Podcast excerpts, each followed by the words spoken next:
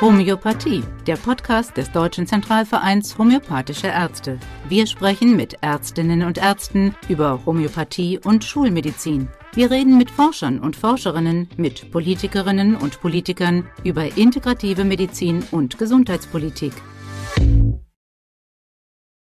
Herzlich willkommen zur vierten Folge der Podcast-Reihe Homöopathie des Deutschen Zentralvereins Homöopathische Ärzte – Heute reden wir über den Internationalen Tag der Patientensicherheit, einem Aktionstag der Weltgesundheitsorganisation der WHO, der 2019 von 194 Ländern ins Leben gerufen wurde. Immer am 17. September geht es um Themen der Patientensicherheit. Und in diesem Jahr, also 2022, steht er unter dem Motto sichere Medikation.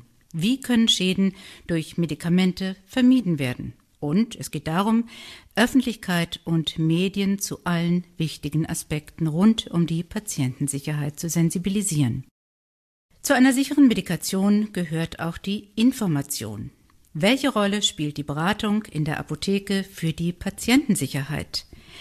Diese Frage möchten wir heute mit Thomas Benkert diskutieren, dem Präsidenten der Bundesapothekerkammer der uns per Telefon zugeschaltet ist. Herzlich willkommen, Herr Benkert. Schön, dass Sie sich Zeit genommen haben. Und wir sprechen mit Dr. Ulf Rieker, Internist und Vorstandsmitglied im Deutschen Zentralverein homöopathischer Ärzte über Patientensicherheit im Miteinander von konventioneller und homöopathischer Therapie. Herr Benkert, ich möchte mit Ihnen den Anfang machen. Beratung in den Apotheken vor Ort ist ein viel diskutiertes und ein wichtiges Thema. Aber wie sieht es damit ganz konkret aus? Was sind die besonders wichtigen Aspekte, zu denen Sie beratend aktiv werden, wenn Patienten ein Rezept vorlegen oder sich auch frei verkäufliche Arzneimittel selbst kaufen wollen? Ja, erstmal grüß Gott, Frau Dr. Klöpfer, vielen Dank für die Einladung. Tja, die Apothekerinnen und Apotheker in den Apotheken haben natürlich zuerst mal vor einem Gesetzgeber den Auftrag erhalten, und zwar die ordnungsgemäße Versorgung der Bevölkerung mit Arzneimitteln. Damit macht der Gesetzgeber deutlich, dass der Apotheker ein Heilberuf ist mit dem Primat des Wohls des Patienten und der Patientin. Er muss also seine Leistung persönlich, fachlich, unabhängig und eigenverantwortlich erbringen. Der Versorgungsauftrag beinhaltet natürlich auch die Verpflichtung, bei der Abgabe von Arzneimitteln zu informieren und zu beraten. Das ist festgehalten in Paragraph 20 der Apothekenbetriebsordnung. Und dies gilt selbstverständlich auch für homöopathische Arzneimittel. Und im Vordergrund steht dabei natürlich die Arzneimitteltherapiesicherheit. Homöopathische Arzneimittel sind ja auch apothekenpflichtig. Man könnte denken, dass dadurch natürlich die homöopathischen Arzneimittel in ihrer Anwendung besonders sicher sind. Stimmt das? Und wenn ja, worin besteht hier der spezielle Beratungsauftrag? Ja, man muss ja einfach unterscheiden. Ähm, der Patient, der kommt ein, und ein homöopathisches Arzneimittel erhalten möchte. Kommt er jetzt von einem Arzt, hat er unter Umständen von einem Arzt ein Rezept bekommen mit einer homöopathischen Verordnung oder kommt er im Rahmen der Selbstmedikation? Bei der Abgabe von einer, auf eine ärztliche Verschreibung hin darf die ärztliche Therapie natürlich durch die Information und Beratung des Apothekers in keiner Weise beeinträchtigt werden. Das ist für die herkömmlichen Arzneimittel genauso wie für die homöopathischen Arzneimittel natürlich verpflichtend. Allerdings hat das Rezept unter Umständen einen Irrtum oder hat der Apotheker Bedenken, was vorkommen kann, dann darf das Rezept erst beliefert werden, wenn diese Bedenken ausgeräumt sind. Das heißt, der Apotheker wird dann Kontakt aufnehmen mit dem behandelten Arzt, um eben den Irrtum oder seine Bedenken da aus dem Weg zu räumen. Ein starres Schema, was der Apotheker dann dem Patienten jetzt vermitteln muss, äh, gibt es nicht als Vorgabe. Natürlich immer im Zusammenhang auch mit den Vorkenntnissen des Patienten. Wie weit ist er schon im Bilde? Kennt er die Medikation? Kennt er sie nicht? Und danach richtet der Apotheker, die Apothekerin natürlich dann auch seine Informationen und seine Beratung aus. Wichtige Punkte, die der Apotheker natürlich angeben muss oder behandeln muss, ist die sichere und sachgerechte Anwendung und gegebenenfalls der Hinweis auf Nebenwirkungen und Wechselwirkungen. Kommt es der Patient im Rahmen der Selbstmedikation, das ist häufig ja auch bei einem Wunsch nach einem homöopathischen Arzneimittel äh, vorhanden. Dann ist auch hier natürlich erstmal durch den Apotheker, durch die Apothekerin sicherzustellen, ob die Eigendiagnose des Patienten stimmt, wenn er kommt, ich habe die und die Beschwerden, ich meine, ich habe das und das und möchte damit ein, dazu jetzt ein Arzneimittel haben. Und dann muss man auch feststellen, ist in dem Fall eine Selbstmedikation der richtige Weg oder ist, handelt es sich um unter Umständen was Schwerwiegenderes und ich muss dann den Patienten definitiv erstmal zum Arzt schicken, damit das entsprechend abgeklärt wird. Vielen Dank, Herr Dr. Reker. Sie sind Arzt und Internist, haben Medizin studiert, aber nicht Pharmazie. Ist denn aus Ihrer Sicht, wir haben es gerade angesprochen, eine Beratung seitens einer Apothekerin oder eines Apothekers zu dem Rezept, zu den Arzneimitteln, das Sie Ihren Patienten aufgeschrieben haben, hilfreich im Interesse der Patientensicherheit? Als ähm, Ärzte im Deutschen Zentralverein äh, homöopathischer Ärzte sind wir in allererster Linie der Patientensicherheit verpflichtet. Äh, das bezieht sich auf alle unsere Mitglieder aus den unterschiedlichsten ähm, Facharztrichtungen. Und ähm, nachdem diese Patientensicherheit immer im Mittelpunkt steht, müssen wir zunächst natürlich immer auch sehen, dass wir eine klare Diagnose stellen. Das ist selbstverständlich. Ähm, aufgrund dieser Diagnose sind wir dann gefragt, mit möglichst viel positivem Effekt, möglichst wenig Nebenwirkungen zu erzielen. Das ist ja auch das, was der Patient sich wünscht. In diesem Prozess können Leitlinien der konventionellen Medizin eine entscheidende Rolle spielen. Aber ich denke, es ist auch ganz wichtig, dass in diesen Fällen auch die Erfahrung des Arztes oder der Ärztin eine Rolle spielt, weil wir nicht selten chronisch kranke Patienten haben, die mehrere Krankheiten gleichzeitig aufweisen so dass dann eben auch mehrere Medikamente parallel laufen müssen. Und äh, dann wird es für uns Ärzte natürlich auch manchmal unübersichtlich.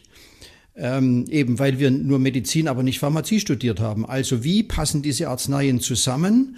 Gibt es Interaktionsmöglichkeiten, also dass sich die gegenseitig behindern oder Nebenwirkungen ähm, verstärken? Und da bin ich tatsächlich sehr, sehr froh, wenn Apothekerinnen und Apotheker auch nochmal ihren kritischen Blick auf das werfen, was ich aufs Rezept geschrieben habe.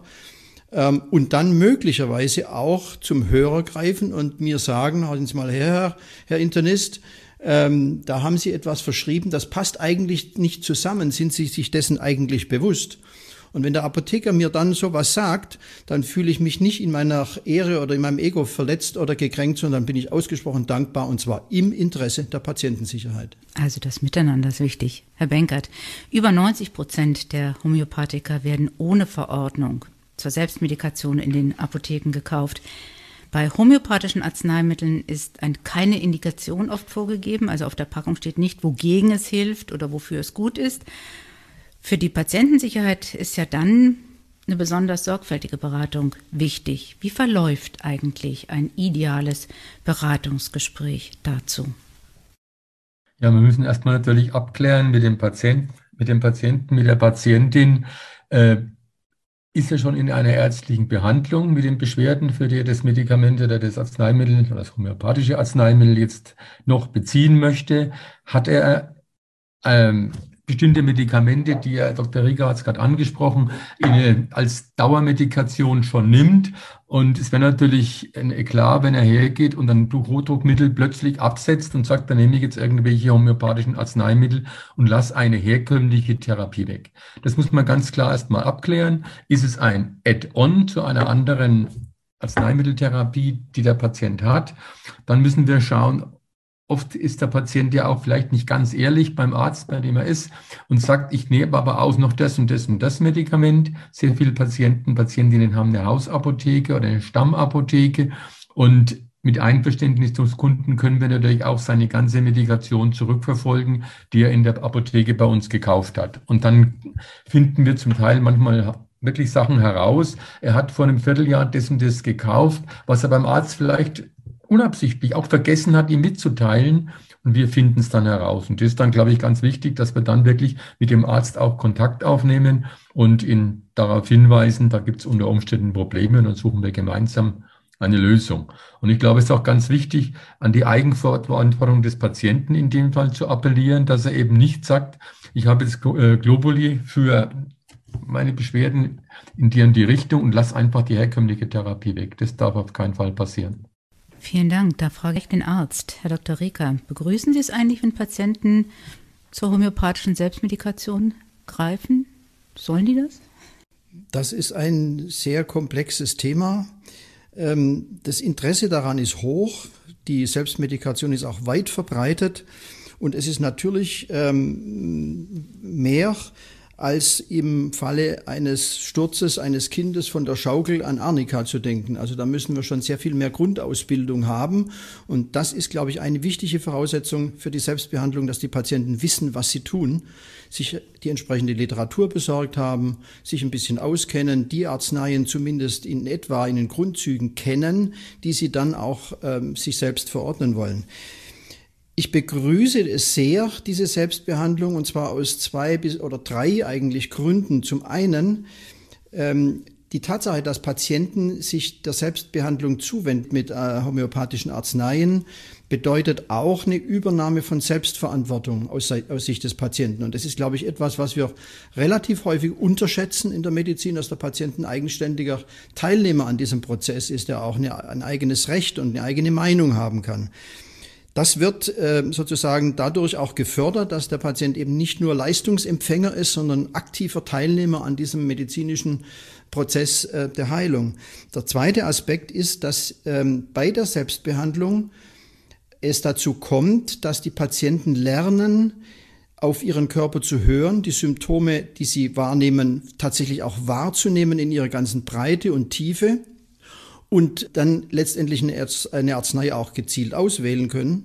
Und das Dritte, und das ist vielleicht sogar das Wichtigste für die Selbstbehandlung aus meiner Sicht, die Patienten lernen bei dieser Gelegenheit sehr deutlich kennen, was es heißt, eine richtige Arznei zu wählen, die dann eben auch relativ rasch einen Effekt zeigen muss oder eben auch mal die falsche. Und dann passiert nämlich gar nichts. Und das ist eine ganz wichtige Weichenstellung auch in diesem Erkenntnisprozess, ist Homöopathie eigentlich nur Placebo? Ich nehme Kügelchen, egal welche, dann wird's schon helfen. Oder muss ich tatsächlich wahrnehmen, das war eine richtig gewählte Arznei oder jene war falsch? Braucht es dann doch nochmal die Beratung durch den Apotheker oder ist die Selbstmedikation, es wirkt oder es wirkt nicht, risikofrei? Also ich denke, die Beratung in der Apotheke ist enorm wichtig und Herr Benkert hat es ja auch gerade schon vorher angesprochen. Es ist ja erstmal ganz wichtig, dass eine klare Diagnose gestellt wird und die kann der Patient, der medizinische Laie unter Umständen überhaupt gar nicht stellen. Der geht einfach davon aus, es wird schon so sein und jetzt nehme ich mal meine Kügelchen. Und das kann richtig sein, das kann aber auch völlig in die, in die Irre führen. Insofern ist die Diagnosestellung wichtig. Denn sonst ist jede Therapie, die der Patient ähm, für sich auswählt, im Grunde genommen wie eine Art Blindflug. Und das führt letztendlich nicht äh, zu einer sauberen Landung. Deshalb sind diese warnenden oder auch korrigierenden Hinweise von Seiten des Apothekers oder der Apothekerin aus meiner Sicht enorm wertvoll, gerade im Zusammenhang mit dieser Patientensicherheit. Und äh, noch ein anderer Aspekt, es wird der Homöopathie ja immer wieder vorgeworfen, sie sei gefährlich, weil dadurch eine andere wirksame Behandlung verzögert wird. Und das kann natürlich bei der Selbstbehandlung passieren. Das ist äh, grundsätzlich richtig, aber es ist nicht richtig, wenn diese Selbstbehandlung sozusagen im geschützten Umfeld eines homöopathisch tätigen Arztes und einer qualifizierten Apotheke passiert, wo man eben auch fragen kann und, wie Herr Benker das gerade vorher schon erwähnt hat, natürlich auch mal äh, ein kritischer Blick drauf geworfen wird, um dem Patienten deutlich zu machen, ähm, da, da stimmt was nicht, was du da machst, geh doch mal wieder zu deinem Arzt. Ja? Und insofern ist dieses Miteinander in hoher Verantwortungsbereitschaft auf beiden Seiten, Ärzten und Apothekern, etwas, was unter dem Strich enorm wichtig ist für, diese, für dieses Thema der Patientensicherheit. Zu einer guten Beratung gehört auch Aus- bzw. Weiterbildung, Herr Benkert, der Apothekerinnen und Apotheker im Bereich der Homöopathie. Das haben wir gerade ein bisschen schon angesprochen. Was hat es denn mit dieser Zusatzqualifikation ganz konkret auf sich? Wie läuft das ab und was für ein Ergebnis haben wir dann am Ende? Anders gefragt, können trotz guter Ausbildung noch Restrisiken für Patienten und Patientinnen bestehen bleiben? Ja, Restrisiko gibt's immer. Ich meine, das kann man, glaube ich, nicht ausschließen. Das wird bei jeder Therapie, ob die homöopathisch oder äh, herkömmlich behandelt wird, immer sein. Wir haben von Seiten der Apothekerkammern festgestellt, dass ein großer Wissensbedarf oder eine, eine, mein Wunsch danach war, ähm, mehr Kenntnisse zu haben in Sachen Naturheilverfahren, Homöopathie und so ist damals diese Weiterbildung auch entstanden. Die Weiterbildungen sind bei uns alle so aufgebaut, dass es ungefähr 100 Stunden sind, die die äh, Kolleginnen und Kollegen durchlaufen müssen mit den einzelnen Themengebieten, mit anschließender Prüfung und es wird einfach eine vertiefte, erweiterte Kenntnis hier vermittelt. Homöopathische Arzneimittel sind ja Arzneimittel, das hat das EU-Gesetz so festgelegt oder die äh, europäische Rahmen und äh, Deswegen sind sie auch bei uns in dem ganz normalen Studium, in, während des Studiums auch Teil der Ausbildung. Und ist sicherlich nicht der Hauptblock, das ist ganz logisch. Man muss auch hier, kann man seine Erkenntnisse ja natürlich erweitern und das versuchen wir halt in dieser Weiterbildung eben auch darzustellen. Und äh, sie ist eigentlich sehr erfolgreich gelaufen. Die Bundesapothekerkammer erstellt jedes Jahr eine Weiterbildungsstatistik. Wie viele Kolleginnen und Kollegen haben welche Weiterbildung gemacht?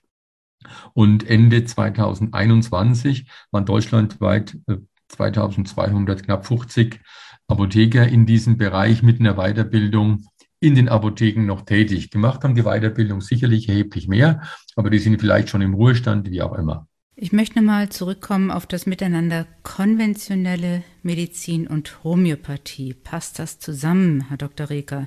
Worum besteht aus Ihrer Sicht die besondere Herausforderung, wenn Sie neben einer konventionellen Medizin auch zusätzlich Homöopathie anbieten? Eigentlich ist es ja so, dass es für jeden Arzt und jede Ärztin gilt, den Patienten dort abzuholen, wo er eigentlich steht in seiner Krankheit. Und es bedeutet, dass wir natürlich wissen müssen, wie ist der Befund, aber es ist auch wichtig zu wissen, wie ist das Befinden des Patienten, wie, sind, wie ist seine psychologische Ausgangssituation, seine, soziale, seine sozialen Hintergründe, was sind seine Ängste, was sind seine Wünsche. Und alles das muss ich als Arzt, egal ob homöopathisch tätig oder nicht, natürlich immer erstmal wahrnehmen. Ich muss es auch ernst nehmen, wenn mir das dann äh, letztendlich auch gelingt. Und ich muss darauf eingehen. Und ähm, das kann bedeuten, dass ich im Einzelfall dem Patienten, der Homöopathie wünscht, sagen muss, ja, lieber Patient, in deinem konkreten Fall sehe ich Chancen, das könnte klappen, da habe ich Erfahrung mit.